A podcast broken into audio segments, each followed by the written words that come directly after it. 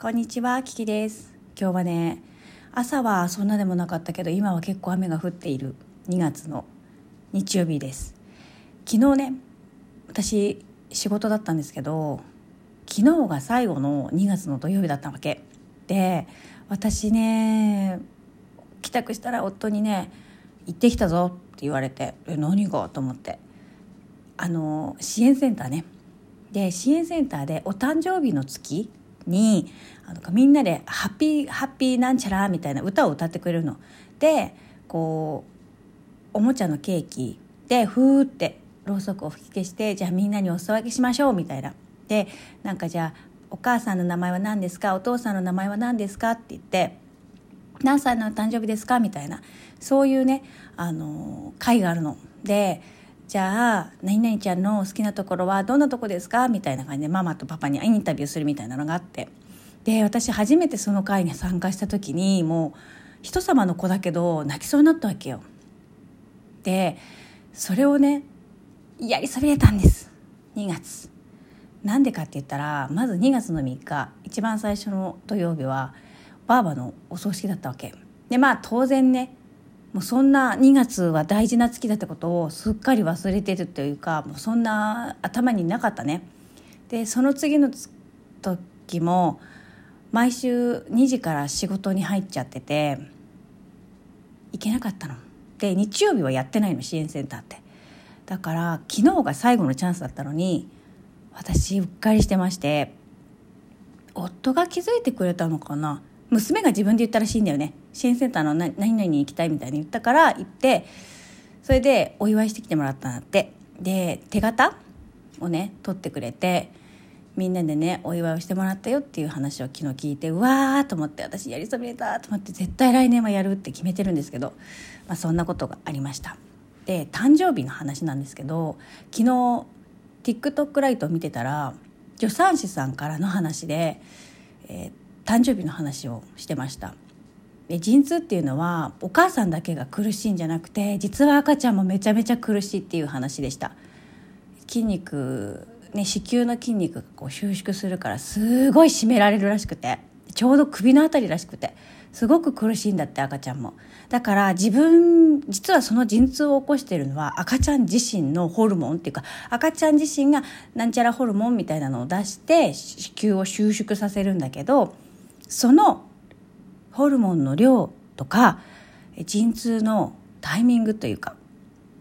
そういうのを実は赤ちゃん自身が調節をしてくるんだって。だから、まあ、お母さんは、まあまあ、呼吸法しかないよねやれるとしてもね。なんだけど本当に赤ちゃんの方が苦しいというふうに言っていました。でえっとねまあ1分間じゃない？陣痛って。その1分間本当に赤ちゃんも耐えてるからお母さんと一緒になって生まれてくるっていうことですよね。で本当に命を守って生まれてくるために陣痛を止める子もいるそうです。途中でね陣痛を止めて自分がその苦しさに耐えられるかどうかっていうのを微調整しながら降りてくるそうです。で私は骨盤が小さかったからあのちょうど頭を一番大変なところがこうなかなかで進まなかったっていうふうに、えー、助産師さんが言ってた。子宮口が開いてもあのそこからまだ時間がかかったのはそうだって言ってました。骨盤が小さいっていうふうに言われたんだけど。自分ではね分かんなかった。骨盤が小さいとかどうとかね。でもそうやって言ってました。はい。でねその誕生日はもう赤ちゃんが決めることなんだって。だから分かんないよね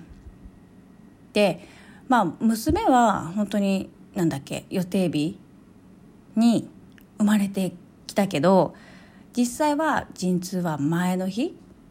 前日の朝の4時に今発水から始まってその時は別にそんなすぐお腹が痛いとかはならなかったけどもう6日の日の朝、まあ、前日の朝にはやっぱ来てましたよね陣痛は。いやあの微弱陣痛といえど。で慌ててあのそうだオロナミン C 飲むの忘れてたと思ってオロナミン C を持ってきてもらったのねってそれが多分7日の日の朝だったと思うんだよね。もうなんか一晩経ってもあの陣痛が強まらなかったら促進剤打つねみたいな感じでも朝いきなりそういうやって言われて朝もうねそう。じゃあこれで促進剤打つねみたいな点滴始めますみたいに言われてええー、と思ってちょっと待って私まだオロナミン C 飲んでないと思って。もうだからそのバッグに入れときゃよかったのにそのオロナミン C を冷蔵庫の上にポンって置いたままいきなり発水が来たもんだからだからもう本当に絶対バッグに入れとかなきゃダメよね。必要そうなものはもう。もう絶対バッグに入れといた方がいい。し直前まで使わなきゃいけないものに関しては絶対忘れないようにどっかメモしとかないとダメだね。って思った。で何が言いたかったっけな。そう。だから赤ちゃんが決めるらしくて生まれる日は。で私は11月の29日の0時3分に生まれたんですよ。つまり29日に生まれたかったんでしょうね。いい肉の日に生まれたかったんでしょうね。私は予定日がもうちょっと早かったらしいんだけど遅れてるの。私。しかもあの2人目の子だから私。すごいスルンって生まれてきたらしくて。だけど予定日は過ぎてて。よくそうやってあの予定日過ぎてるとなんかうちの子ってのんびりなのよねみたいな言うママがいるけど実はそういうことじゃないみたいな。ちゃんと準備をしたりとかして赤ちゃん自身もあのコントロールというかしてくるからなんかそういう単純なもんじゃないよみたいなニュアンスのそんなこと言ってないけど、まあ、そうやって言ってた。そんな感じのことをね言ってました。もう一回そのねリールをリールじゃないなインスタじゃないもんなあれは。見たかったんだけどちょっと探せなかったんだけどそういうお話をね聞きました。あだから本当に赤ちゃんって苦しい中来るんだなと思って。よく頑張ったなって思いました。だから応援をしてあげてってずっと私は夫に言ったのね、まあ、なんか私の応援よりも赤ちゃんに応援してあげてみたいなことをね陣痛中に言っていましたね。そうなんだよね。だから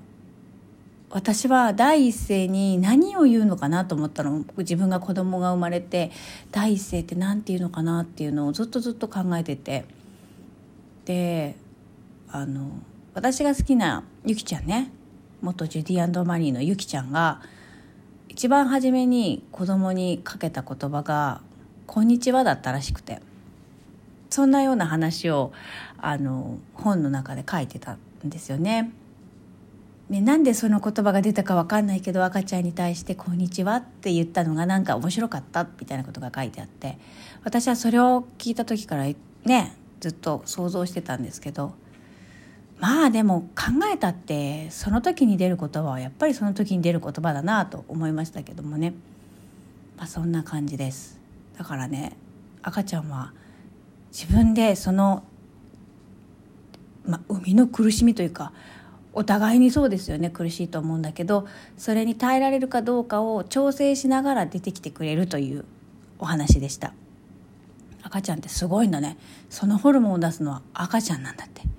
ねだから本当に一緒になってこの世に生まれてくる準備をするんだなって思いましたけれども。まあねどんなに想像したところで想像力っていうのはうーん実際のあれを超えるものがあるというか。そうだからあんまり想像しようと思ってもできないよね。まあ未知の世界だと思うのであんまり想像しようとしなくてもいいというか私は本当にリアルだなとしか思わなかったから、まあ、それがねお産というものなのかなと思います。そしてどんなお産であっても満点だっていうことを本当にお医者さんが言ってた。のとあのよくやっぱりどれぐらいであとどれぐらいで生まれますかとか予定検診の時とかに聞いてくるお母さんってやっぱ多いらしくて。でも先生は必ずそういう時にはこうやって言ってるらしくて。なんかこう木に熟した実があるとしてそれがこうこう満ちてこう降りてくるというか落ちるのはあの生まれそうだなと思っても旗からじゃわからないよみたいな。売れてて美味しそうでも食べれそうだなと思っている果実でもそ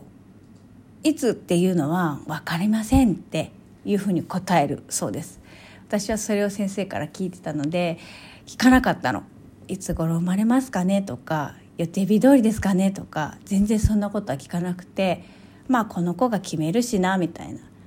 ことで思っておりました。まあ唯一言ってたとしたら節分過ぎたらおいでとは言ってました。なぜかと言ったら節分は冬と春の境目だから春になったらおいでっていうふうに言う意味で言ってたけど、うん、生まれてくるタイミングは子供が決める。だからママができることはこう心を一つにしてねこの世に誕生する準備をするというかうんそこかなと思います。またそのね投稿を見つけられたらねどっかでシェアしたいなと思います。聞いてくれてありがとう。Thank you so much マハロラブ。